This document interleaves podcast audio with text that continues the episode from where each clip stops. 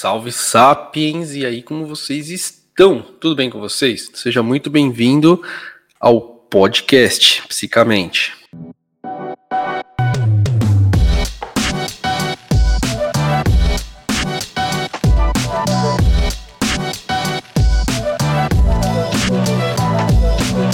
Então hoje a entrevista aqui com o doutor Wilson Gonzaga, então a palavra é dele e eu vou pedir para o senhor se apresentar, para quem não conhece, que eu acho difícil, mas por favor se apresente. Beleza. Tá ouvindo bem agora? Beleza. Bom, meu nome é Wilson Gonzaga, sou médico, psiquiatra, 67 anos, bem vividos, casado pela segunda e última vez com Nízia Maria, bem feliz. E vai fazer 40 anos que eu sou psiquiatra. E nessa vida de psiquiatra, eu sempre quis ser psiquiatra. Assim, eu quis fazer medicina porque eu queria ser psiquiatra. Fui quase abduzido e assim por alguns professores, que gostei muito de fazer medicina. Foi para mim era muito legal fazer medicina, mas eu sempre quis ser psiquiatra. Quase fui abduzido para ser cirurgião e, e mais que uma vez, mas resisti. Porque eu queria mesmo entender da cabeça humana. Mas, quando eu me formei, foi um pouco frustrante, porque eu percebi que eu ia ali passar a vida inteira dando remédio para as pessoas, que às vezes faziam mais mal do que bem, e até então eu tinha uma orientação absolutamente agnóstica. Aliás, eu era militante eh, de, na época, partido clandestino, de esquerda, trotskista. Então, enfim, não tinha nenhum tipo de religião. E, e aí, é, comecei, depois que eu formei, fiquei frustrado, comecei a fazer psicanálise, a fazer as psicoterapias fazer a formação de psicanálise, que na época era o que tinha de mais legal na época para fazer. Aí depois psicodrama, fui fazendo, até que eu tive uma epifania aos 28 anos com um copo de ayahuasca mesmo. Eu fui conhecer e tive um êxtase. E eu percebi que o homem não tem espírito, né? que o homem é um espírito. O que ele tem é um corpo. E aí tudo aquilo que eu sabia ficou pouco. Eu falei, pô, agora então eu preciso estudar um pouco mais. E aí enveredei para a IES, colocando dentro da, da minha profissão essa visão dessa tríade do ser humano é um corpo, mente e espírito. E foi graças à ayahuasca que deu essa virada, mas eu já era médico, já, já era psiquiatra. É, eu, é, a gente estava falando em off, né? É, eu já falei aqui no canal também, todo quem me acompanha sabe disso. Uh, além da ayahuasca, outras substâncias também que hoje estão tá sendo pesquisadas, que tem esse intuito de, uh, de aprofundar né, na, em nós mesmos, né, as, as, substâncias psicodélicas, né, que a, a, o pessoal diz hoje em dia. E eu também era uma pessoa muito cética, quem me conhece, é, eu sempre fui muito, muito, muito cético, né, mas sempre tive muito, muito interesse pela mente humana, e aí eu falei pro senhor em off, eu tive uma experiência com uma dessas substâncias que foi acho que similar ao que aconteceu com o senhor, né? Que assim, falou, opa, tem, eu, eu, aqui em cima do meu, eu sou tô, é, na minha soberba de achar que eu já tô manjando da mente humana, né?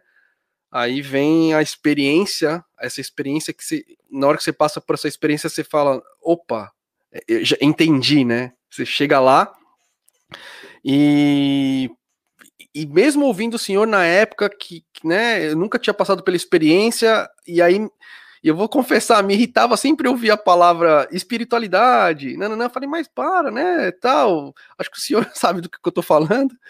E aí, de repente, aí, de repente, eu eh, tive essa experiência e falei, ah, tá, agora eu tô entendendo do que estamos falando, né? A espiritualidade não tem nada a ver com a religião, né? É outra coisa, é outro papo, né? Continuando aqui o nosso roteiro, e a gente vai é, falando mais a, a, a, respeito disso ainda, que ainda tem várias perguntas além do nosso roteiro, doutor.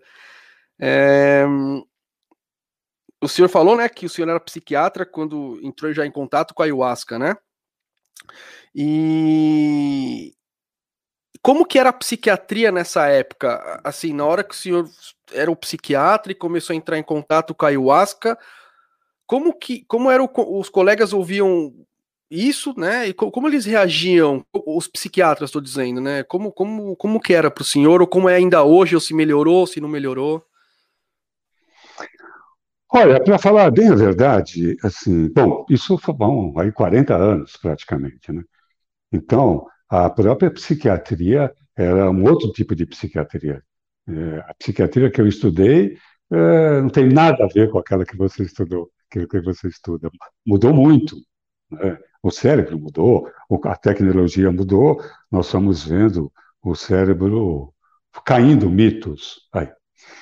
E, assim, eu conheci num conjunto de psiquiatras. Por uma coincidência, era um feriadão de não me lembro qual, um feriadão, do final de semana grande e tal, e que nós fomos acampar no carnaval, foi carnaval, na Ilha do Cardoso, uma ilha lá no litoral paulista. E, por coincidência, eram só médicos e a grande maioria eram psiquiatras. Jovens psiquiatras, residente, recém-formado, amigos. E no meio de uma, de uma fogueira ali, né, no meio da praia, no luau maravilhoso, assim, alguém começou a falar que tinha da ayahuasca, que tinha uma amiga médica que era do norte, era patologista do Acre, e que tinha bebido um chá dos índios. E eu, nessa época, eu já trabalhava com usuários de drogas. Eu gostava de trabalhar com essas coisas que ninguém gosta muito de trabalhar, com morador de rua, com usuário de droga. Eu me interessava por isso, estudava isso. E fiquei fascinado com a ideia de alguém beber a princípio, um alucinógeno que não alterava, que expandia a consciência. Porque a notícia veio bem desse jeito, que era, era uma bebida dos índios que expandia a consciência e que a pessoa tinha uma lucidez incrível. Então, meu primeiro contato foi através de médicos e não foi preconceituoso. Pelo contrário, foi deslumbrado. E eu achei muito legal. Se fosse de um outro jeito, talvez eu recebesse mal, mas o meu primeiro contato foi: uau, que interessante! Uma substância psicoativa que a pessoa pode abrir o olho e se manter consciente, que foi uma das coisas que me chamou a atenção. Eu quero conhecer. Logo na sequência, aí por uma feliz coincidência, uma madrinha de casamento meia, é, que era uma cirurgia, é uma cirurgiã da Unicamp, tinha acabado de conhecer isso num núcleo em Campinas. E aí eu falei, ah, eu quero conhecer. Então, e aí eu, obviamente, quando eu descobri, porque aí reside uma coisa diferente, Eduardo, aí é um ponto. Aquilo é só química, é só DMT, é só alteração bioquímica cerebral, ou existe alguma coisa a mais? O que me prendeu a atenção foi que existia ali o imponderável, existia o espiritual, eram forças que eram ativadas dentro da minha percepção ali, que eram coisas que eu sequer admitia que existiam. Né? E que eu negava, que eu tinha uma explicação completamente fechada, é, é, selada, lacrada pela ciência oficial e tal, e eu comecei a perceber que a coisa não era bem assim.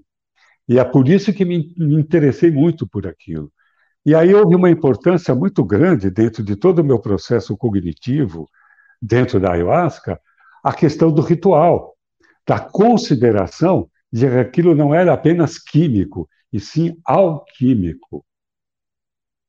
E aí mudou todo o meu olhar e a minha prática. E então, eu sempre defendi uma visão de que existe mais do que uma química. Então, esse, o contexto ritualístico, ou como a gente chamaria, né, o setting, ele é muito importante. Ele é muito importante. E, então, essa é uma questão também que rende aí grandes comentários. É, o, isso também é uma das perguntas, vou até adiantar já que o senhor tocou no assunto, né?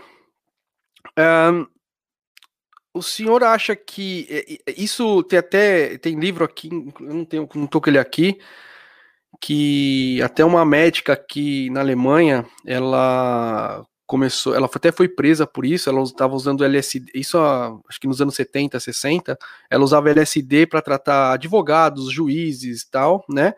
E ela colocou que o setting também é, é, é fundamental para essas substâncias agirem, né? O setting é, é fundamental. Então a gente parte do pressuposto que uma um ritual lá do Santo Daime ou da União do Vegetal, enfim, essas a barquinha também, né? É, você tem essas religiões que tão, estão envolvidas com a ayahuasca e tal, é, são importantes tudo. É, mas na sua experiência, doutor, na sua experiência, o que, que o senhor acha que, que é importante ou se os dois ou tanto faz isso? A gente pegar essas substâncias e usar num contexto religioso, num ritual, ou a gente também pode usar isso como uma forma de terapia num setting psicoterapêutico, né, seguro, uh, mais respaldado no que a gente fala como ciência, né, um setting de tipo aqui, por exemplo, na Alemanha, a gente tem a gente interna paciente para fazer psicoterapia, né? E aí você tem a terapia individual e a terapia de grupo, por exemplo, né? Então a gente teria um setting aqui para aplicar isso, né? É, o senhor acha que é, é importante você ter essa é, religiosidade, espiritualidade, esse conceito por trás religioso, ou um setting terapêutico seria suficiente? Deixa eu liberar o microfone aqui. Beleza. É, bela pergunta. É, só essa pergunta já esgota todo o tempo que a gente tem para conversar sobre o assunto, porque aí reside a questão importante. O quanto. Porque eu, eu discordo de uma coisa que você disse, que o setting ele não altera o efeito da substância, ele vai alterar a condução do trabalho. Isso é importante, porque com setting ou sem setting, bebeu esse chá, vai atingir uma, uma, uma, uma concentração sanguínea de uma determinada substância, ali no caso, DMT, armina, armaline, dimetiltriptamina, as três, que são os três princípios ativos, e que vai agir. A diferença vai ser no como conduzir essa experiência, dentro de um ritual e fora do ritual. Por quê? A questão é o seguinte: eu venho de uma escola em que eu aprendi, claro, toda uma vida, como eu disse, agnóstica, inclusive, é, e toda uma educação científica, e quando descobri isso. E aí baixei a minha guarda, baixei a minha bola e disse: tem um saber aí que eu preciso esvaziar o meu copo para poder entender. Se eu for com o copo meio cheio ou totalmente cheio, eu não vou aprender nada. E descobri que existe toda uma manipulação de um mundo sutil e de forças que vão além da química.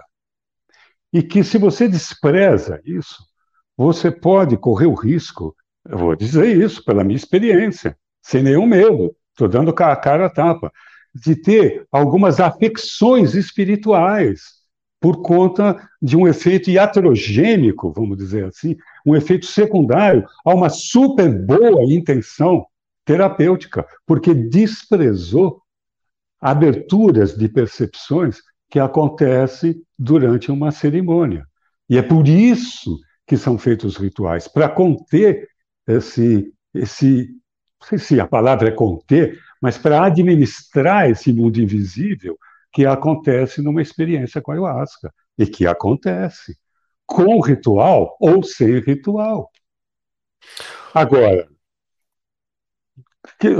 ainda quero concluir, porque é importante a segunda parte do que você colocou, que é se não existe uma maneira de trabalhar isso dentro de um set terapêutico.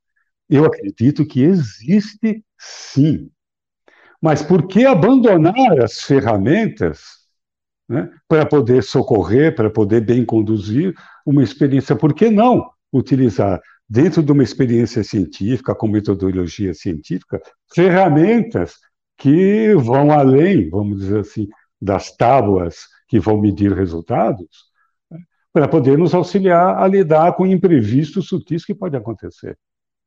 Então, não é e, é ou. O perdão, perdão, não é ou, é e. Nós podemos ter um aporte científico, um contexto terapêutico, mas com ferramentas que não desprezarão esse mundo alquímico, metafísico, paranormal, sei lá eu qual é o nome que a gente pode dizer, mais simplesmente dizendo espiritual, que acontece quando a gente tem uma experiência com a ayahuasca. Eu falo pra caramba, você pode me interrompendo, viu? não, não, é, é eu não. É, é, por isso mesmo que eu fiz a pergunta para o senhor, entendeu? Porque hoje em dia, como eu disse, a psiquiatria está descobrindo essas drogas, está colocando e está levando. Inclusive, eu li um artigo, acho que antes de ontem, faz três dias, de, de, psiquiatra, de um psiquiatra falando da importância de levar essas substâncias para dentro da academia, desprezando essa parte. Um, da, da, da, da, uh, da do setting espiritual, religioso, tal, né? Que a gente precisa levar isso para dentro. Mas é, eu acho muito complicado, ao mesmo tempo, a gente desprezar anos, mil, dois mil anos de experiência com essas substâncias de, de, desses povos, entendeu? E, e, e, de repente fala: não, agora a gente está sabendo de tudo, meio, meio que fazendo aquele papel que eu disse para o senhor, como eu cheguei nessa substância. Ah, eu já estou sabendo, deixa eu ver qual é que é, e de repente toma uma chapuletada na cabeça e fala: opa, não é bem por aí, né? Mas ao mesmo tempo, eu também entendo é, esse medo da, da, da, da academia frente a esse conhecimento que não é palpável para eles, para nós, né, como sapiens, que acha que sabe tudo da realidade porque descobriu a física quântica, né? Então, é, por isso que é importante, eu queria ouvir essa opinião do senhor para se o, o que o senhor ia falar a respeito disso, se é importante esse setting uh, espiritual, terapêutico, ou tudo junto, ou talvez o senhor acredita que o meio termo talvez seria o ideal? É, eu não diria nem meio termo, porque fica parecendo um, um arranjo. Seria a união dessas duas visões, é, que é diferente de acordo. É conseguir ver ali uma concordância nisso, que nós vamos chegar nisso. Eu, eu não só acredito, como defendi, que eu fiz parte do, do primeiro do CONFEM, do Conselho Federal de Entorpecentes, quando examinou a questão da ayahuasca. Depois, numa segunda vez, do CONAD, para montar o grupo deontológico, o grupo de tarefas, de criar as regras deontológicas. E fui uma das pessoas que veementemente insisti para colocar no relatório que as academias ou a academia deveria abraçar a questão da ayahuasca nas suas pesquisas científicas. E dentro da sua linguagem, com a sua caretice, entre aspas, científicas, que é necessária mesmo. Não tem nada de errado nisso, e de ter a sua linguagem própria. Agora, é importante que a gente tenha o bom senso, especialmente nós que temos uma profissão que é calcada na ciência, que é mutante. Nós acabamos de dizer isso, né, que a psiquiatria que eu estudei não foi a psiquiatria que você estudou. Porque a minha escola não era tão boa quanto a tua? Não, é porque era uma outra época, não tinha tecnologia para aquilo. Então, a gente precisa tomar cuidado com essa arrogância de, dizer, de colocar o filtro científico em tudo. A verdade só passa a ser verdade se ela tiver o selo científico, porque não existe nada mais volátil do que a ciência. O que é verdade hoje, a própria pessoa que afirmou que aquilo era verdade, ela mesma se encarrega de desmontar aquilo que ela mesma ela acreditava que era verdade. Esse é o espírito científico. Então, a ideia é procurar entender esse universo sutil e as diferenças que existem entre essa tríade, corpo, mente e espírito. E sem a gente não realinhar esse paradigma, fica difícil compreender o todo. Mas isso não quer dizer que não se possa trabalhar harmonicamente. Um dia desses, eu fiquei sabendo que aqui no Amazonas, o diretor de um hospital ou a diretora de um hospital, ou uma juíza, autorizou o pajé entrar no hospital e fazer a pagelança no, no quarto do hospital para uma paciente indígena, sem nenhum choque cultural. Faz também. O nível de respeito que essa juíza teve para a cultura daquela índiazinha que estava com uma doença séria, necessitando o sistema de crença dela, a medicina dela, o povo dela, e com a sensibilidade, felizmente feminina, né? essa juíza foi lá e bateu com o cinto na mesa e disse: o pajé pode entrar a hora que ele quiser e fazer o que ele quiser, e todo mundo fica quieto. É, Por que não? Por que não? Exatamente. É, por exemplo, a ciência pode é, disse para gente, já o senhor pode também confirmar isso, que pacientes, por exemplo, que têm psicoses não, não podem usar esse tipo de substância, né? Então é uma maneira da ciência também ensinar para gente os limites do que pode ou não pode fazer e tal, né? É, eu acho interessante, eu estava discutindo uh, tem, tem um, uma. É, um, eu achei um canal novo aqui no YouTube e eu estava discutindo com essa pessoa né, no Facebook. É, porque aqui na Alemanha, é, essa especialidade. Por que foi, foi assim que aconteceu? Lá atrás, a neurologia se separou e formou a psiquiatria, porque viram que nem tudo era neurológico. E aí, aqui na Alemanha, a psiquiatria continuou, eles começaram a ver que muitas coisas não dava para a psiquiatria atender. Então, dividiram de novo e fizeram essa psicoterapia e medicina psicossomática. Porque pacientes, por exemplo, com angina pectoris, faziam todos os exames e não tinha nenhum problema cardíaco, nada, não achava nada. Muitas doen muitas dores crônicas, muitas coisas. E aí a gente, é, e aí aqui na Alemanha falou, não, peraí, eh, tem pacientes aqui com sintomas corpóreos, tudo a gente não consegue diagnosticar, a psiquiatria não dava conta e aí se dividiu, né? É, mas só que ainda tem muita coisa para responder nessa área, e aí é onde entra a filosofia, a metafísica que o senhor citou, né? Porque dentro da enquanto existe a discussão, na, na, enquanto existe a discussão na filosofia, dualismo e monismo, a gente é espírito, é corpo, tudo, não tem nada, não tem, não tem como responder isso, né? E eu acho que tem outras áreas de conhecimento além da ciência que podem ajudar a gente. Filosofia, a religião, a espiritualidade, né? E a arte, talvez, como manifestação do inconsciente, por exemplo, né? Então, eu, eu acho que isso que o senhor falou é, é demais, né? Em vez de falar é, a união, a integração, acho que é, uma, é, o mais importante, né? Em cima dessa dialética, a gente achar um caminho novo unindo os dois, né? É, mas o senhor acha que isso vai chegar e vai demorar para chegar? Olha, acho que não. Acho que está tá chegando. Eu acho que, por um lado, a física quântica aproximou isso. Por outro lado, como um túnel chinês, as neurociências também é, estão aproximando isso. E outro dia vi uma frase de neurociências muito interessante, que a neurociência traz à tona antigas verdades espirituais. Né? Por exemplo, outro dia uma frase de Buda né, dizia sobre o condutor e o elefante, falando da mente e o cérebro. Né? O cérebro como um elefante, se deixar, ele vai tirar dentro da, da floresta e derrubar o seu condutor. E o condutor é a mente que deve treinar esse cérebro. E coisa que a gente começa a entender hoje.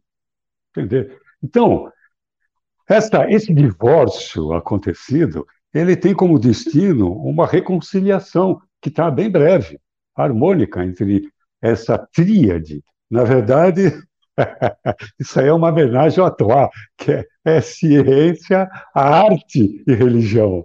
É, é, um trio, esse, não é um casal, é uma um tríade aí que deve se casar em breve, porque tem a ver com o movimento de consciência. A consciência, ela está muito mais ligada, claro, à espiritualidade que une, né, do que com a religiosidade que separa, que divide, que partilha em Deus compreensões. É, a espiritualidade ela é um grande guarda-chuva, vamos dizer assim, e de uma visão que nem sequer é religiosa, é muito mais, como você bem colocou, filosófica. E os grandes, os grandes filósofos, especialmente os clássicos, os pais, todos eles eram altamente espiritualizados nas suas falas. Toda a sua sabedoria era para fazer com que os homens acordassem e percebessem como a grandeza da humanidade. Porque é, é o seguinte, é, quando eu leio os filósofos também, os que eu gosto, tudo, eu falo, nossa, parece que eles vivenciaram o que eu vivenciei com a substância e eles estão tentando transportar numa linguagem para que os outros entendam. Então aí vai minha pergunta. Eu sei exatamente do que o senhor está falando, porque através é, é, da ingestão da substância eu cheguei lá. Eu até falei para o senhor, né? Eu cheguei, eu estive lá. É difícil você transportar isso para as pessoas entenderem, né? É, é, tipo, eu, ó, eu estive lá e o senhor sabe do que eu estou falando. Então, como que, como que eu vou? Como que a gente consegue explicar de uma maneira para as pessoas sem ser, sem ser mal interpretado, sem ser conhecido como ah, você está falando, está propagando pseudociência, né? Blasfemia contra a ciência e tralalá.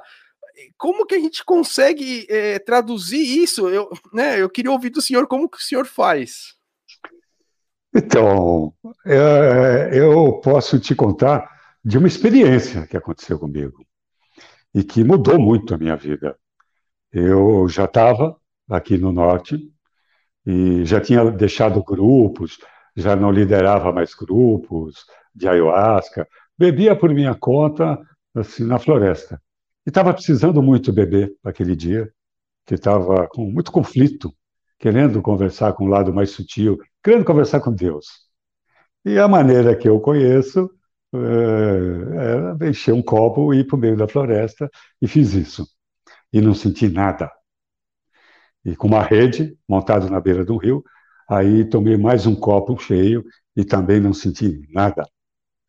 E aí depois, então, já, porque por conta de uma teimosia que me é peculiar, tomei um terceiro copo. E, e aí também não senti nada. Aí, quando estava pronto para ir embora, porque já estava começando, já estava cheio, de ficar horas ali sem sentir nada, nem sequer enjoo, Nada, nada. Eu comecei a levantar, desamarrar a rede. Quando eu comecei a desamarrar a rede, zzz. então eu posso dizer assim que o Filho de Deus falou comigo. e é assim, quer, quer, não quer, foda-se. Mas ele falou comigo. E ele destruiu, Eduardo, tudo, tudo tudo era ilusão. E dando altas aulas sobre física, desde aquilo que a gente chama de matéria, de verdade, de realidade, de amor, tudo, tudo, destruiu tudo, tudo.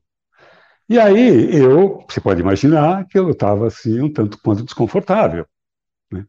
E assim, já até meio íntimo com ele, disse assim, pô, por que, que você me mostrou tudo isso daqui então? Se é tudo ilusão, então me leva daqui, ué. Então, que catso vou ficar fazendo eu aqui nesse teatro aqui agora? E aí, mas eu não quero também morrer assim. Quero que você faça comigo como você fez com Elias, né? Arrebata ele com o corpo e tudo. Né? Isso bem humilde. e aí, falou assim, ó, então não tem sentido. Aí, ele disse o seguinte para mim, ó, existem duas coisas que são muito parecidas com a realidade, que também não é realidade. Mas se você se fixar só nessas duas coisas, para o resto da tua vida, você já vai estar fazendo a sua parte. Que é, uma é serviço. Sirva mais e melhor a quem você puder, do jeito que você puder. Servir. Então, esse é um pilar. O outro é amor. Ame melhor. Não é amar mais, que amar mais, o amor não tem a ver com quantidade, tem a ver com qualidade. Então, porque aquilo que você tem pela sua filha, pela sua mulher, pelo seu time de futebol, vai, Corinthians! Tudo isso não é amor, isso é apego. Amor é outra coisa.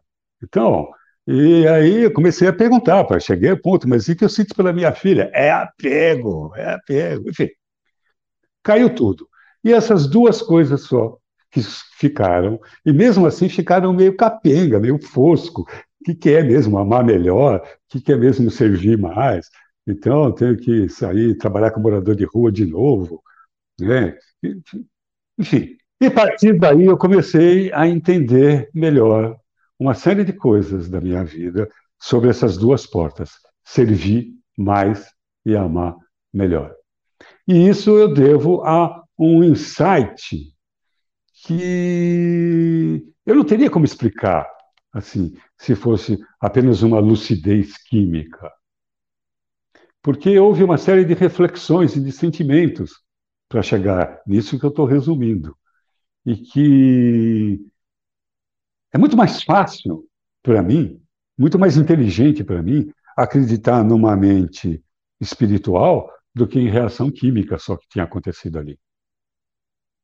E é isso, como você falou, esse é o jeito que eu estou encontrando para poder explicar uma coisa que é inexplicável. Eu me senti, assim, iluminado. Iluminado. Eu sabia que aquilo não ia durar muito tempo. Eu pressentia que daqui um pouco de tempo eu ia voltar a ser o velho Wilson de sempre. Aliás, eu quero parar de se, pedir para você parar de ficar chamando de doutora, por favor, tá? e de senhor, por favor. Então, eu sabia que aquilo ia parar, que daqui a pouco o velho Wilson ia voltar. E, mas eu vou dizer uma coisa que você disse. Eu senti que eu cheguei lá, por um momento, e que eu descobri a face de Deus. Se não a face de Deus, a face do filho dele foi me apresentada. E foi me apresentado outra concepção sobre bem e mal, sobre certo e errado, sobre esquerda e direita, sobre polaridades, sabe? E, e a partir dessa experiência, assim, do Adão, eu não sei se eu mudei, mas eu fiquei, assim, com mais paciência, com menos empáfia para achar que eu estou certo e os outros estão errados. Cada vez mais eu tenho conseguido perceber que, no fundo, está todo mundo certo. Parece estranho isso que eu vou falar, né? Parece uma coisa alienada pra caramba, como se diz assim, apertei o botãozinho do foda-se, coloquei um palitinho e o mundo que se exploda. Cara, não, não é isso. Mas eu consigo compreender que por baixo, ou por cima, ou através de tanto erro, existe o que tinha que existir para a época que nós estamos passando, e está tudo certo dentro dessa loucura toda aí. Eu tenho essa mesma impressão. É, parece realmente quando a gente fala, é, fala, nossa, coisa alienante, né?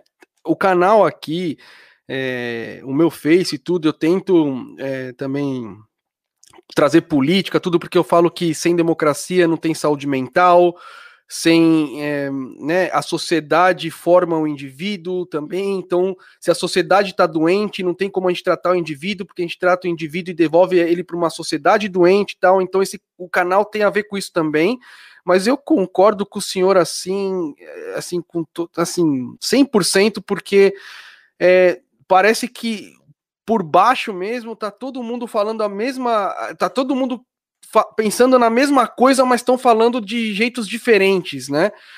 Tem um, um filósofo, não sei se, se você conhece, é, que, que, eu gosto muito, chama Henry Bergson, e ele, e ele fala que uma coisa que me atraiu nele foi que ele, ele fala que é, a gente tem a consciência, o ego, né? Tem, a gente tem a, a tendência de dividir tudo em partes, é, o tempo em partes. Por exemplo, a gente tem infância, adolescência, a fase adulta, tudo. E ele fala que a consciência é um contínuo. E, e, a, e, o nosso ego, né, o ego sapiens, por assim dizer, ele não, ele, ele é, é difícil para a gente abranger a realidade, todo o conhecimento com, é, com essa partição. Aí ele propõe que talvez a melhor forma de conhecimento seria a, a intuição. Então, né, então, né, você falando no começo que os filósofos também entraram em contato com, essa, com esse conhecimento, com essa força intuitiva, com isso, e tentaram transportar é através desses detalhes, né? É, Mas só que eu sinto agora me incomoda isso e talvez não deveria incomodar muito, né? É, o fato de a gente, como é, é, eu vi uma vez um, um, psiquiatra falando também que tinha essa linha de raciocínio, falando: Meu, acho que o pecado é eu ser médico, viu? Porque o fato de você ser médico parece que você só tem que falar em protocolos, protocolos, protocolos, protocolos, e às vezes valeria a pena não ser médico, né? Então, é, é assim, como o senhor faz? Agora uma pergunta pessoal para eu aprender com o senhor para não ligar para esse tipo de comentário. Se, se, se quando eu trago aqui no canal é, alguma coisa que é, filosófica, não é tão palpável para a ciência, porque também a gente vive numa, num, momento da história que existe muito negacionista, tudo, e eu tenho medo de ser confundido com esses negacionistas, mas não é o caso, né? Não é o caso. Eu estou falando que a ciência precisa ir pronto, né? Mas calma, existe outro tipo de conhecimento que a gente, por, por ser o nosso ego estruturado, a gente ser estruturado assim, a gente não vai conseguir chegar. E talvez, através da intuição, desse conhecimento, a gente chegue lá. Então, como que o senhor faz para ignorar esse tipo de comentário, talvez é, servindo e amando, né? Como o senhor falou. O senhor falou. Então, bom, primeiro eu quero insistir para você ficar parado e me ficar chamando de senhor aí, tá? Desculpa, sabe o que, que, é? Não, sabe o que, que é? Aqui na Alemanha a gente só se trata por senhor, né? Aqui é tudo sério, senhor, senhor, senhor, senhor. Então eu fico tratando isso. Desculpa. Então, tem a ver essa história do senhor tem a ver com a resposta. Aí como é que eu lido com essas contradições? Já foram muito mais ferrenhas e eu também já era muito mais atrevido, falava algumas coisas. Eu me lembro que uma vez num congresso, há muitos anos, eu disse que a loucura poderia ser a cura dentro do aspecto espiritual. E quase me mataram, me internaram dentro desse congresso, que eu estava defendendo a loucura como um, caminho de saúde. E, enfim, e tomava mais porrada. Hoje, com mais careca e mais barba branca, os meus haters são mais educados, assim. Eles me veem com essa cara de senhor e são mais delicados comigo. E, até porque é, eu, bem concordante com a tua posição também, não me coloco numa posição de extremo, em posição nenhuma. Aliás, a minha posição extrema é não ter extremo. é ter a minha, eu costumo brincar que a minha grande rigidez é ser cada vez mais flexível. Não abro mão da minha, da minha flexibilidade, sou rígido nela. Que é exatamente porque a verdade é muito fluida, e, ou pelo menos a percepção da verdade. Né? Dependendo do ponto de vista, isto é, do ponto onde nós estamos, do, do paradigma que estamos alicerçados, calcados, a gente enxerga alguma coisa. E o outro, no outro, num outro ponto, enxerga o mesmo objeto como um triângulo e não como um quadrado. Por exemplo, se alguém observa uma pirâmide de baixo e o outro do lado. Então, é, quanto mais sábio, eu acredito, que a gente se torna, ou pelo menos busca, menos radical a gente é. E começa a admitir que um ponto de vista aparentemente oposto ao nosso, ele apenas é complementar e não exatamente oposto, porque ele está sendo visto sobre um outro ângulo, um outro ponto de vista. E especialmente quando nós temos problemas insolúveis. Então, por exemplo, a questão da saúde, a gente vê, por exemplo, que é uma coisa perigosa, que tem a ver com o mundo da ayahuasca, um crescimento muito grande de uma onda xamânica. Porque a cura, essa possibilidade de cura, dá poder para a pessoa.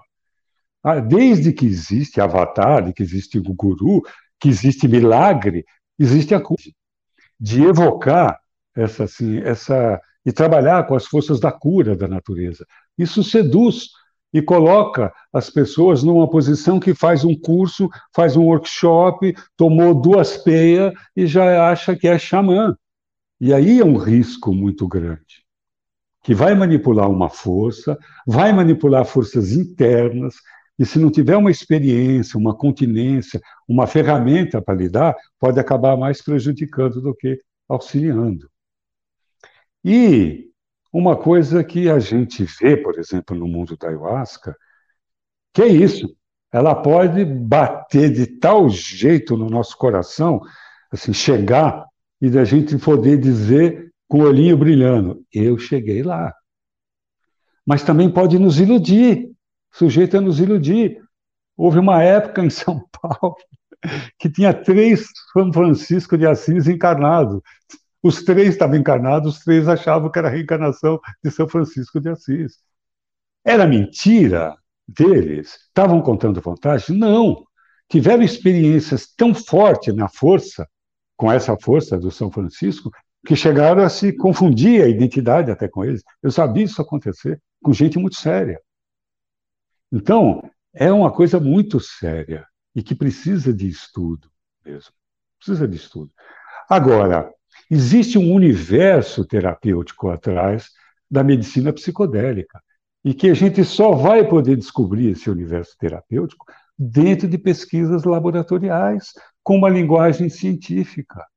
E aí, com o tempo, adequando isso e, e juntando isso quando aparece alguma coisa que foge à esfera psicossomática e jamais para a esfera espiritual.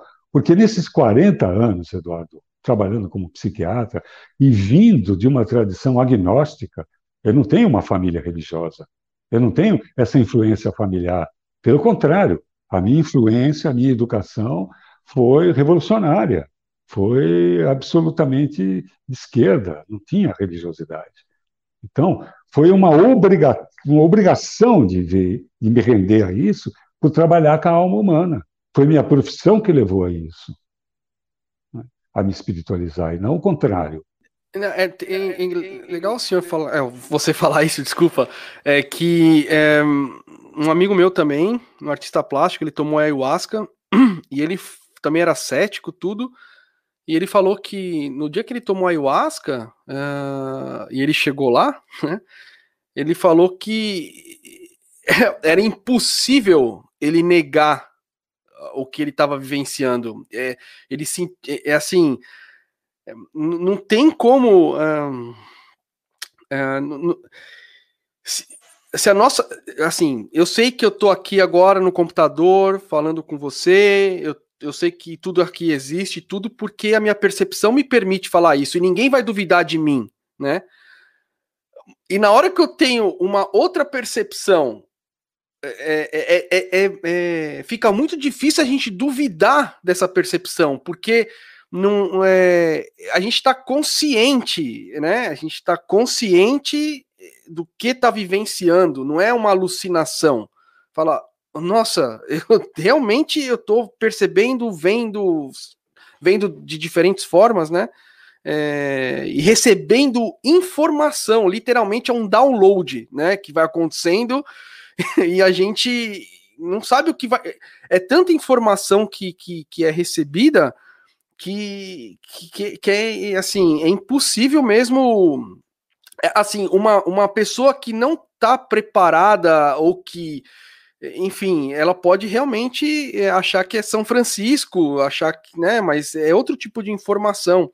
E aí eu, eu mandei uma, uma, uma pergunta para você do tem um pesquisador na Inglaterra que chama Carhart Harris. Ele faz ressonância magnética no uso psicodélico, tal, né? É, e ele fala em morte do ego. Você acha que quando a gente toma ayahuasca ou qualquer outra substância dessa, existe uma. É, eu, eu não gosto de falar em morte do ego, porque morte do ego quer dizer que a gente morreu, a gente não tá mais aqui, mas a gente tá aqui, né? Então eu sempre falo que eu tenho, isso é minha explicação pessoal, enfim. A gente tem os mecanismos de defesa do ego que protegem esse ser que está falando aqui, mas parece que essas substâncias pegam nossos mecanismos de defesa do ego, faz assim, ó, tira e joga o nosso ego no meio dessa água que a gente chama de Deus, divino, espiritualidade e tudo e fala: "Se vira, meu filho". Então, o que, que você, você acha também que pode falar em morte do ego ou pode falar em retirada desses mecanismos para a gente vivenciar uma coisa que a gente não vivencia normalmente quando a gente está na sociedade e tal. Isso aí. É isso aí. Eu acho que você mesmo fez a pergunta e você mesmo deu a resposta. Assim, quando fala para um psiquiatra destruir o ego, a gente assusta, porque isso chama-se psicotizar, né? Então, vamos entender como é que eu entendo isso. Como é que eu entendo isso? Assim, vou procurar colocar de uma maneira bem simples assim. É, dentro da formação do mundo, cara, esse ar está desligado aqui, estou meio que derretendo aqui. Peraí. Dentro, ah, não vamos criar muita milonga. Bem, o resumo do resumo. Sei lá eu, por que, que o Criador resolveu criar a vida assim e criou a individualidade, o indivíduo um pedaço de Deus que se destaca do todo e criando a individualidade. Para que essa força se aglutinasse, ela que saiu de uma força centrífuga, Deus que se partilhou criando individualidades, para que essa individualidade se aglutinasse numa individualidade, houve uma força centrípeta voltada para o centro, para impedir que essa partilha, que essa centelha não voltasse de novo à origem. Essa força centrípeta nós chamamos de ego, que dá essa noção de que de separatividade. Eu sou eu, Eduardo é Eduardo, o outro é o outro, o mundo é o mundo. Então, o ego é necessário para dar essa estrutura de individualidade. Só que existem três palavras no cristianismo esotérico que eu acho muito interessante, que eu lembrei agora, que é geração, degeneração e regeneração. Geração, e o que, que é? Um ego bem formado. A figura do pai, a figura da mãe, a, a, o limite, quem sou eu, quem é o outro, a autoestima, né, o, o desconfiômetro, enfim, um ego bem formado. Até um determinado momento que nós enxergamos que o ego, ele não é o todo, ele é apenas um veículo.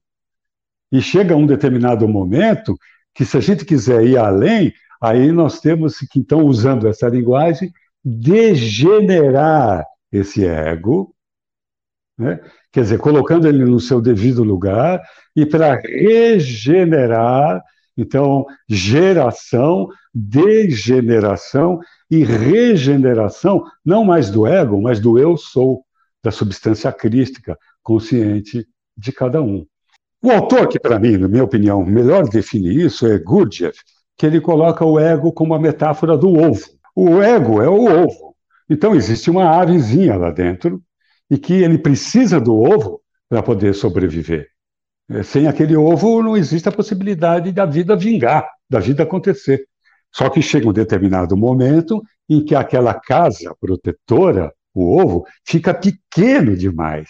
E a avezinha, que tinha aquilo como um porto seguro, começa a sentir aquilo um, uma kitnet pequena demais. E aí, de dentro para fora, com sua parte mais dura, o seu biquinho, ela começa a quebrar aquele ovo. O ovo é o ego. De dentro para fora, sem nenhum dedo sujo, julgador, dizendo é hora de você acordar, a vizinha. De dentro para fora, ela começa a quebrar aquilo que era antigamente a grande nutriz, se, se rompe e aquele apartamento que era estreito, de repente virou o universo. O, o limite é o horizonte, né? o espaço é o total. Aquilo que estava exprimido hoje é um espaço onde, onde a avezinho voa. Mas ela precisou daquele ovo, e foi um gesto de maturidade no momento de cada um.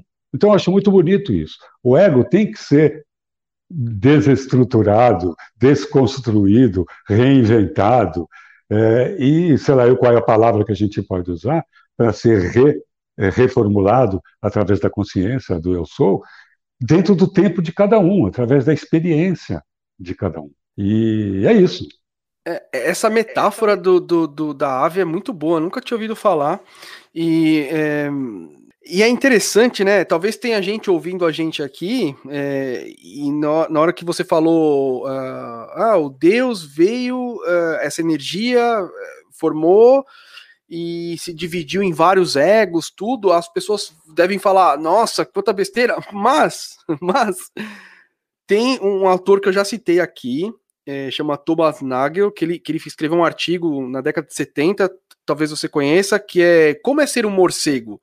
E aí ele explicou o grande problema da consciência que até hoje ninguém consegue responder. É como que eu tenho consciência de mim mesmo, né? E aí, para explicar isso, surgiu toda uma linha filosófica de pensamento que é o panpsiquismo, que fala que talvez a, a, a consciência é parte da natureza, ela, ela, ela é parte fundamental da natureza, uma força da natureza, ela está presente aí e isso explicaria talvez a, a, a nossa consciência, né, o, o, nosso ego, a formação, do, essa cristalização do ego, né, aqui, é como se fosse, eu sempre faço essa associação, é, aquela, aquela figura famosa do iceberg do, do, do Freud, né, tá lá, ego, é, o subconsciente, inconsciente, tal, o, o, o superego, tudo, vai falar, ah, é bonito, mas o que, que é a água? Né? A, a, água é a vida, é o divino, é não sei o quê, aí cristaliza em icebergs tudo que a gente tá, mas a gente faz, a gente é tudo a mesma coisa. E eu sempre falo uma frase que é antes de a gente ser, a gente é vida, né? É, enfim, é, e eu fico, é, eu fico, isso às vezes me incomoda porque é, a gente já falou sobre isso, essa dificuldade de você falou agora há pouco, é, nossa, eu vivencio assim, eu não consigo, não tem explicação. Você tem que passar pela experiência para entender mesmo o que está sendo dito, né? E aí vem minha próxima pergunta. Você acha que para a humanidade se desenvolver, para a gente ter aquela uma sociedade utópica onde todo mundo vive bem, viva bem, tal, etc o que, que precisa acontecer? Todo mundo tomar ayahuasca ou através da experiência de todo mundo vai, isso vai acontecer, vai se desenvolver normalmente? Por exemplo, vai ter a, a evolução darwiniana, onde, onde porque a natureza não é competição, a natureza é cooperação, né? As, as células é tudo cooperação, né? Competição é, é, outra. Você falar que o leão está caçando e é competição, não, ele está se alimentando, é a forma dele se alimentar. O resto é tudo cooperação, né? Então, o que, que você acha? Vai chegar um momento que vai ser indispensável a gente ter que cooperar ou vai precisar todo mundo fazer terapia psicodélica para a gente melhorar o mundo? É, eu poucas coisas eu sou atrevido quando eu falo, poucas coisas. Essa eu vou ser bem atrevido. Eu tenho certeza que o destino da humanidade é a consciência. E o caminho para chegar lá é o amor. Não tem por onde.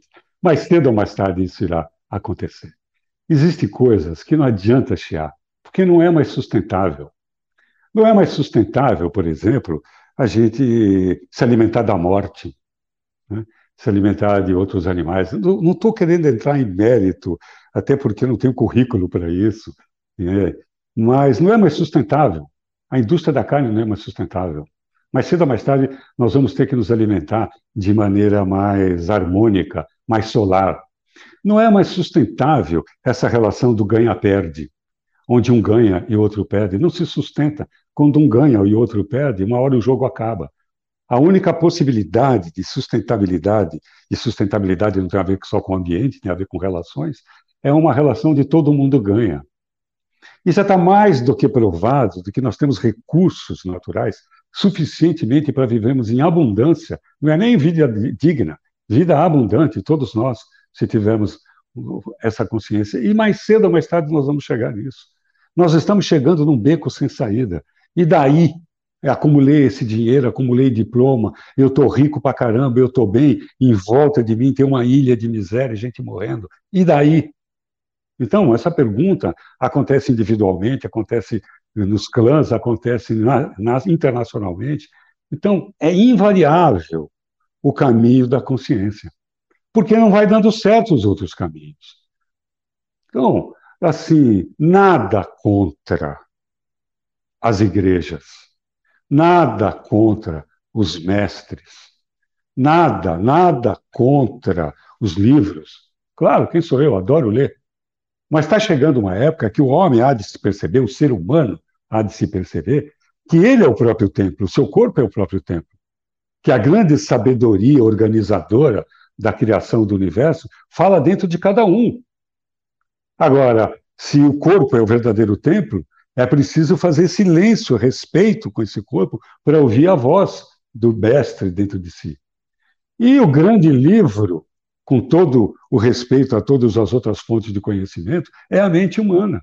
Mas é preciso aprender a lê-la.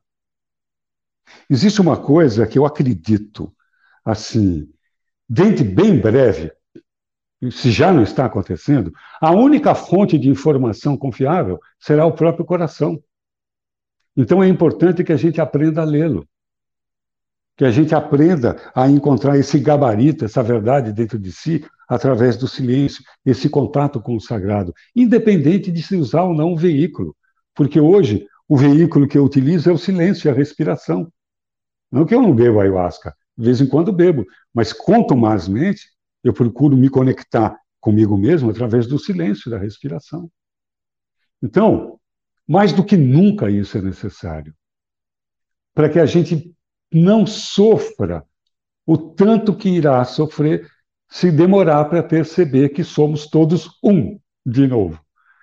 Isso que você disse que eu concordo, e também acho que algumas pessoas podem parecer fantástico, mas se for estudar a cosmogonia de diversas religiões, todas elas vão dizer isso, de um determinado momento que o Criador se partilha na criatura.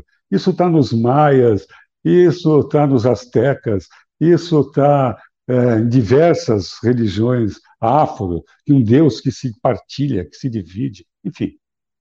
Então, é, nós todos estamos unidos. O dia que nós percebemos isso, vai ficar mais fácil o caminho da consciência. Nossa, perfeito. Acho que acho que era isso. O pessoal aqui já mandou algumas perguntas. Vou abrir para as perguntas aqui. Vamos para o chat.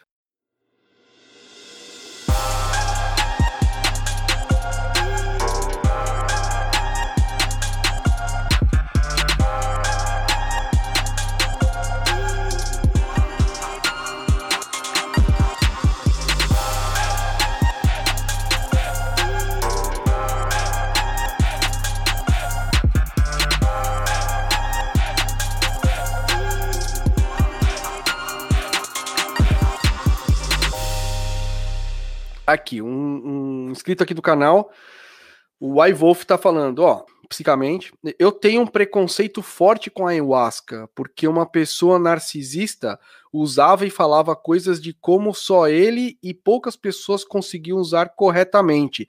Aí adquiri preconceito. Acho que tem a ver com aquela, aquele assunto do São Francisco, né? Dos três É, tem. Isso mesmo, tem mesmo. Então, como é uma essa é, não só a ayahuasca, mas toda a prática xamânica, ela tem em si uma sedução e é um problema muito sério. Existe assim, todo mundo que trabalha com psicoterapia sabe, é uma das coisas que a gente aprende logo no começo, a tal da transferência. Não é só na questão da psicanálise, a gente sabe que o paciente transfere. E transfere para o xamã, para aquele que traz a cura. Então isso seduz as pessoas. E é muito comum as pessoas acreditarem nos aplausos, que elas são especiais, que é ela que cura, Bom, já começa o engodo, já começa aí. A ayahuasca já tem a sua, por si só, essa, essa força da cura, e a cura não é uma coisa que o outro cura, é, uma, é um momento energético ali. Então, quando o xamã começa a se apropriar do poder, é hora de você ficar bem esperto e ver se não está na hora de você mudar de lugar, porque o cara está iludido. Está iludido mesmo. Uma outra pergunta aqui na verdade, um comentário da Juliana Ferraz. É, meu problema com conseguir ayahuasca sem fazer parte de seita nos dias de hoje. O que, que você pode falar sobre isso? Olha, eu vou dar minha opinião pessoal. Ainda bem, porque é um enteógeno. Ela é uma ferramenta que tem os seus riscos, tem que ter experiência, pode acontecer uma série de coisas. Assim, como bem colocou, assim, existe, por exemplo, uma pessoa que tem um surto psicótico subjacente, ou que já teve, pode ser recorrente. Então, pode acontecer coisas, como já vi acontecer várias vezes, situações muito sérias. Então, se não tiver um contexto de pessoas bem preparadas para dar continência no momento que acontecer e depois dá uma evolução, um encaminhamento depois do ritual, porque continua a responsabilidade de quem deu o chá, ah, depois do ritual, o que, que vai acontecer com aquela pessoa. Então, precisa de uma, de uma experiência e de uma estrutura para fazer isso. Isso é uma opinião pessoal. Eu respeito todos aqueles que acham que já estão prontos, mas, pela minha experiência, cuidado, cuidado, porque é uma ferramenta poderosa, delicada, que envolve forças sutis. Então, quanto mais protegido você tiver para passar essa experiência, melhor é. É importante ter uma pessoa experiente para isso. E aí é o seguinte: tem que pagar o preço dos grupos. Se o grupo é cristão, vai lá, paga o preço daquilo. Se ele é um bandista, paga o preço. São as formas. E se liga no conteúdo. Legal você falar isso. É, um, agora uma pergunta minha pessoal. É, você acha que existe a possibilidade de, de ter é, é, vamos supor que tem uma pessoa que não queira pagar esse preço, né? Não quer pagar, não quer participar de uma coisa que esteja envolvida uma religião. Você acha que é, aí essas pessoas poderiam se aproveitar de um setting terapêutico junto no hospital, num, numa terapia de grupo usando essas substâncias? Como já tem grupos que o fazem, isso daí. Eu apresentei um projeto aqui para fazer isso com presídios, em presídios e tudo, com pessoas da, daqueles de regime fechado, né? E, e assim, então, você vai encontrar ali o setting terapêutico naquele local, e a ideia era fazer um trabalho de comparação com o resultado, que isso não tem, não tem no mundo ainda. Então, vamos pegar, você pega três grupos, grupo A, B ou C. Vamos pegar esse exemplo. Um grupo de população carcerária todos eles de, de, de, é, cumprindo aquelas que ficam preso lá, que não sai. Não é temporária, é definitiva. Diminui as variáveis. Um grupo só com continência terapêutica, isto é, músicas sem letra e só cuidado até o efeito passar. O outro grupo dentro de um ritual escolhido, né, onde se conversa, onde se faz chamadas, onde se cuida da questão espiritual.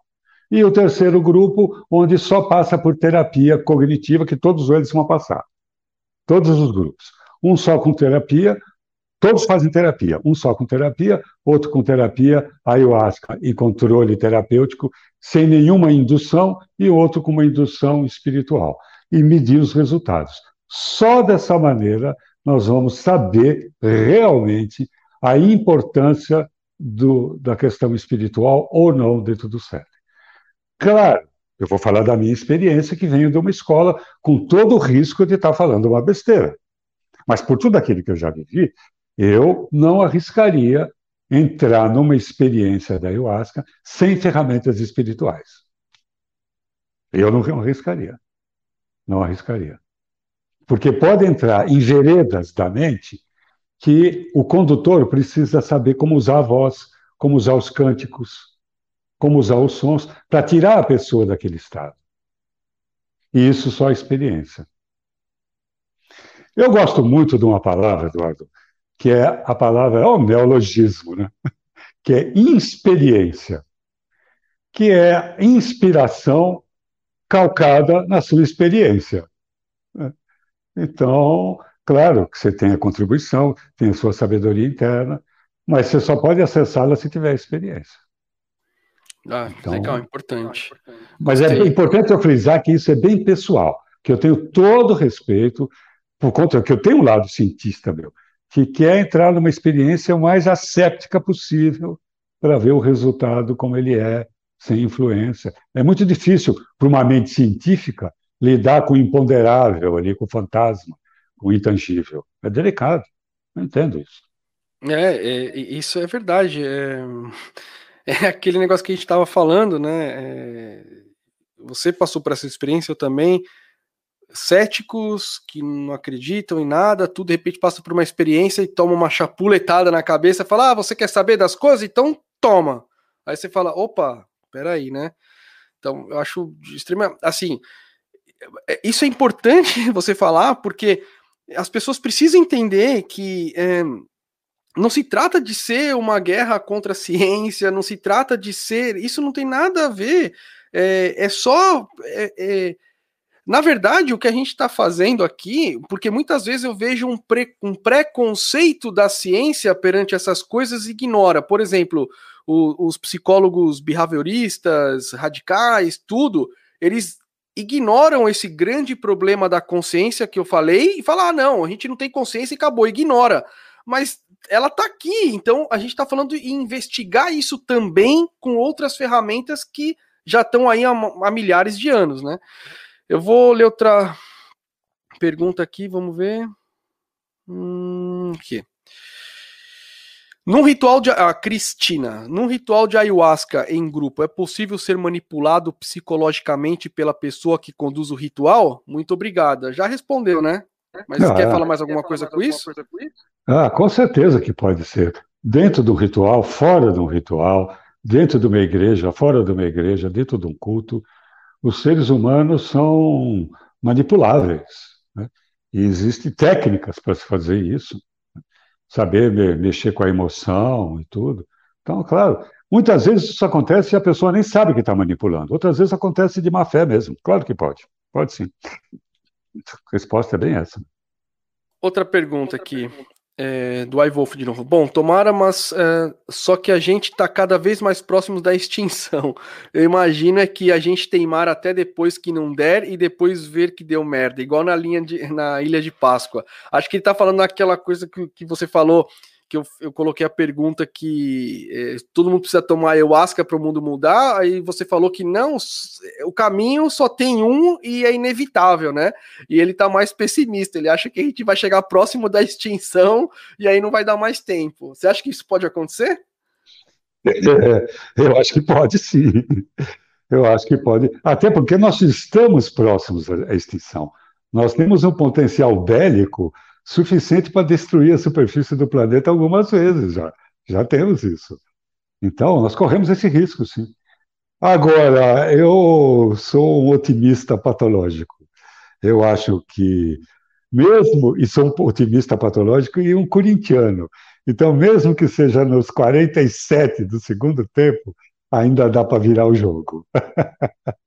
eu acredito nisso. Ou pode falar igual ele faleceu, né? O, o, o, ai, o Ariano Suassuna, né? Ele fala que ele não é nem ele falava que não era nem pessimista nem um otimista, ele era um realista com esper, esperançoso.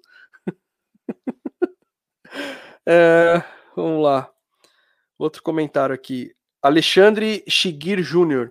Sou ateu, cético e tive experiências maravilhosas com a ayahuasca.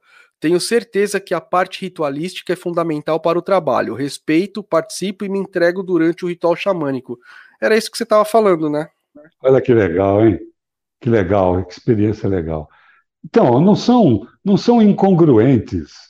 Quando a gente começa a perceber a linguagem da natureza, nós percebemos que ela é, a natureza é poliglota. Ela fala diversas linguagens ao mesmo tempo. Então, ela pode usar a linguagem que, é, da física quântica, né, que, que é, e como também aquela linguagem do pai de santo lá da nossa infância, do catecismo, tanto faz. São só maneiras diferentes de dizer a mesma coisa. Agora, a ayahuasca, ela tem três pontos que eu acho importante, que nesses anos todos eu vi isso que é comum. Ela tem um movimento interno de mergulhar na sua própria história, e de rever sua própria história. Ela tem um outro, um outro pé que é na sacralidade, um desejo que as pessoas têm de sacralizar as coisas, de entender isso mesmo, de uma pessoa completamente agnóstica, perceber a beleza do ritual e como isso pode, como um cântico, pode manipular o som, pode manipular as forças dentro de uma sessão. E existe, é, uma além dessa necessidade de, de, de, de, ver a própria história de sacralidade, existe um desejo de reforma. Quase todo mundo que bebe ayahuasca tem, em um momento ou outro, uma vontade de ser melhor. Se você mergulha dentro de você, vai rever sua própria história. Se você quer se aproximar do sagrado e quer se reinventar, sendo um ser humano melhor, Cara, que bela ferramenta essa. Bela ferramenta. Então, é, é importante. Ele, ele completa aqui: trabalho a minha espiritualidade, mesmo sendo descrente. Isso aí. Isso. Isso aí. Outra pergunta, ou, ou, um comentário, né? Um amigo meu uma vez tomou ayahuasca durante uma festinha. Olha aí, ó. Ele ficou pirado por muito tempo e muita coisa ruim rolou depois disso. Provavelmente desenvolveu uma psicose, né? É, é isso aí. Esse é um dos riscos de estar tá bebendo num setting errado. Você abre as portas da percepção e aí tem muita coisa esquisita para se perceber também, dentro de uma festa, por exemplo, de uma rave. Sabe? É um, um, são coisas que não deveriam se misturar, esses ambientes. É como, sei lá, eu fazer um piquenique dentro de um centro cirúrgico. Sabe? Não vai dar certo. Não é lugar. Belo exemplo, belo exemplo. Já gente, uh, Rafael da Silva Melo, é o meu o editor que edita os vídeos aqui. Fala, Rafa. Ele está fazendo uma pergunta aqui. Ele falou, já foi respondido, mas eu vou deixar para o Wilson falar de novo, que acho que é importante. Essa pergunta acho que já foi respondida. Só podemos tomar ayahuasca participando de um ritual, certo? Conseguimos tomar ayahuasca com alguma receita ou autorização? Ou segue o mesmo, só com ritual? Acho que no Brasil é só liberado para ritual, para psicoterapia não é, né? É, a situação jurídica, é, o status jurídico dessa substância é que ela só está liberada para rituais religiosos. Mas a gente encontra de tudo no Brasil gente vendendo pela internet, gente bebendo dentro de festas. Então, se a pessoa quiser beber ayahuasca, ela vai beber a hora que ela quiser, no lugar que ela quiser. Existe muito pouco controle com isso. Agora, se você quiser a minha opinião pessoal, e torno a dizer, vou colocar o um marca-texto aqui, pessoal, é procure um grupo em que você se sinta bem, em que você confie nas pessoas, em que você acha que é um grupo sério, seja A, B ou C, mas que tem alguma experiência, em que o condutor do, do, ou a condutora do ritual seja uma pessoa é, confiável, que você tenha algum tipo de empatia, para que você possa se soltar e ter uma experiência que é muito importante, estar tá sem reservas, estar tá solto, estar tá numa experiência como essa. Esse é o meu conselho. Mas pode beber em qualquer lugar, a qualquer hora, comprando pela internet. É possível. É, você tem paciente aí que né, a pessoa chega por depressão, qualquer coisa assim, e aí você percebe, ah, olha aqui, acho que a ayahuasca aqui ajudar. E aí você não pode prescrever, porque não é, é autorizado tudo, e aí você trabalha com um grupo que, que, que, oferece esse tipo de tratamento. Eu vi uma vez você falar que você é psiquiatra, trata as pessoas, é, mas também oferece é, trabalhos de desenvolvimento pessoal, tá? Se, quer falar um pouquinho sobre isso? Sim. Assim, durante um bom tempo, a gente tinha uma associação que trabalhava com moradores de rua. E, num determinado momento, eles eram, a gente tinha uma sede, eram é, convidados a fazer tratamento dentário, fazer tratamento médico. E num determinado momento, a gente oferecia para aqueles que quiser, quisessem ayahuasca. E que saiu, inclusive, uma reportagem, e a gente levava uma sopa na rua para poder chegar perto deles, levava arte, violão, teatro na rua. E depois chamava os caras para levar ayahuasca no sítio. Mas saiu uma reportagem no Estadão, uma, com uma pessoa que a gente tirou da rua, seu Humberto, um caldeirão de sopa e dizendo assim: psiquiatra, ex-conselheiro do Confim, distribuindo alucinógeno na rua para mendigos. Olha só. E teve um colega médico que disse que eu estava querendo montar um exército de mendigos para assumir o poder. Eu achei a ideia genial, cara. Falei, puta, nunca tinha pensado nisso. Fosse alguns anos atrás, agora já não tem mais tempo e saco para fazer isso. Imagina o exército de Branca Leone, um monte de mendigo asqueiro invadindo o Palácio Bandeirantes. Que fantástico! Mas, enfim, aconteceu isso daí. Então, era dentro de um contexto. E, nessa época, para todos os meus pacientes, todos não, vários pacientes que eu gostaria que experimentasse ayahuasca, eu convidava a fazer parte do trabalho ritualístico que tinha o grupo. Então, não era um trabalho terapêutico, praticamente. Era um trabalho espiritual. E o trabalho espiritual é que era terapêutico. Então, isso é que é uma coisa que a gente precisa entender. Então, tinham sessões, especialmente para curas. Dentro do nosso ritual, tinham sessões que a gente só trabalhava com curas. E algumas vezes sessões para uma determinada pessoa. São várias, uma equipe toda trabalhando só com aquela pessoa.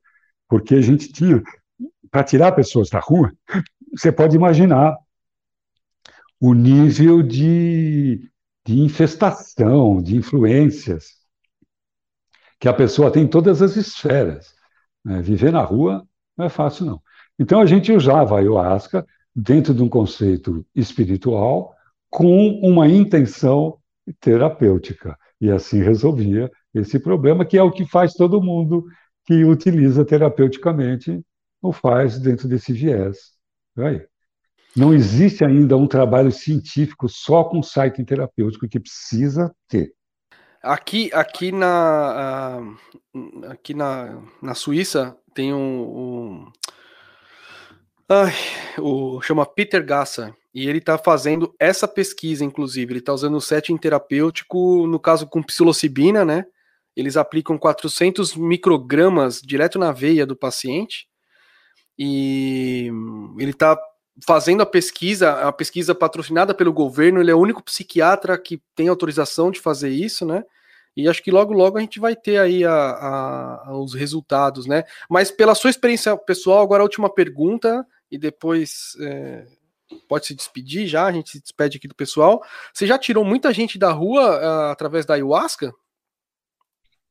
Algumas. Hum. A gente nunca se preocupou com a quantidade. Aliás, isso era uma questão filosófica do trabalho na rua. A gente se preocupava com a qualidade. E porque isso, por exemplo, quando vinha alguém fazer alguma reportagem, todo mundo quer saber isso, né? Os números, quantas pessoas foram recuperadas, quantas pessoas reencontraram a sua família, quantos documentos recuperados e tal. E a gente nunca teve isso, porque não era o nosso propósito. O nosso propósito era usar até o morador de rua para fazer um trabalho cada um consigo mesmo. Então, a nossa ideia era tem até uma sentença matemática, que é um é infinitas vezes maior que zero. Então a gente se pautava por isso. Qualquer coisa que a gente fizesse era infinitas vezes maior do que não fazer nada por essa população. Mas tiveram algumas pessoas que saíram da rua e, e cada um deles valeu a pena, valeu todo o trabalho. Se tivesse só um, teria valido tudo. É, acho que isso é, é, isso é verdade, né? Eu mesmo aqui na minha pergunta já influenciado por esse pensamento, ah, quantos você já tirou da rua, né? Mas é verdade, a qualidade. Eu falo que o meu canal aqui, é, se uma, duas, nossa, né? Pessoas ouvir o que eu tô falando e isso ajudar a pessoa, nossa, tá ótimo, né? E agora vamos para o final, recados finais, alguma coisa que eu não perguntei, alguma coisa que você gostaria de falar, é, enfim, fala aí, a palavra é sua. Bom, esse assunto é inesgotável mesmo. Né? E cada pergunta é uma. É um... E como eu passei muitos anos fazendo isso, dá vontade de falar muito. Vocês perceberam que eu falo pra caramba. Né? Mas, para poder reforçar tudo aquilo que eu disse, é o seguinte: tem um cara que é chamado de Gordon Orson. Ele foi o cara que primeiro propôs esse termo de enteógeno e tirar a palavra alucinógeno, que é gerador de alucinação, para enteógeno, enteos genos, gerador de um movimento divino. Essa é a diferença da ayahuasca com todas as outras bebidas, substâncias psicoativas. É a sua dirigibilidade. É muito difícil dirigir uma experiência com psilocibina como se dirige pela palavra, pelos cânticos, uma experiência com a ayahuasca. Então, a ayahuasca tem uma vocação é, de ser dirigida pela vontade humana, pela psique humana, é, se tiver alinhada à vontade espiritual, através de cânticos, de sons. Isso faz toda a diferença, dela com outras substâncias. Então, o que eu quero colocar é que trata-se realmente de uma medicina sagrada e que, como tal, deve, como tudo que toda a medicina, deve-se o devido respeito é, no, no utilizá-lo e nas suas recomendações. Então, é isso. Se você nunca experimentou, aqui a minha dica, meu conselho é tenha bem cuidado para experimentar, bem critério, porque trata-se de alguma coisa que pode sim mudar a tua vida. Então trate com a devida cerimônia e seriedade. É isso aí. Nossa, muito obrigado. Eu vou despedir aqui do, do, das pessoas que estão aqui assistindo a gente. E aí vou pedir para você ficar um pouquinho só para a gente conversar em off. E, gente, muito obrigado para quem estava aqui no canal. Eu espero que eu tenha trazido é, mais informação para vocês. Eu sempre falo da, de terapia psicodélica, de, dessas substâncias e tal, mas eu estava louco para trazer uma pessoa que realmente leve em consideração essa, essa outra parte que a gente vai chamar aqui de espiritualidade, que é um outro tipo de conhecimento que a gente tem que ouvir e tem que aprender através disso, porque senão, como dito aqui na live hoje, o Dr. Wilson falou, é, essa união né, entre esses conhecimentos eu acho que é fundamental.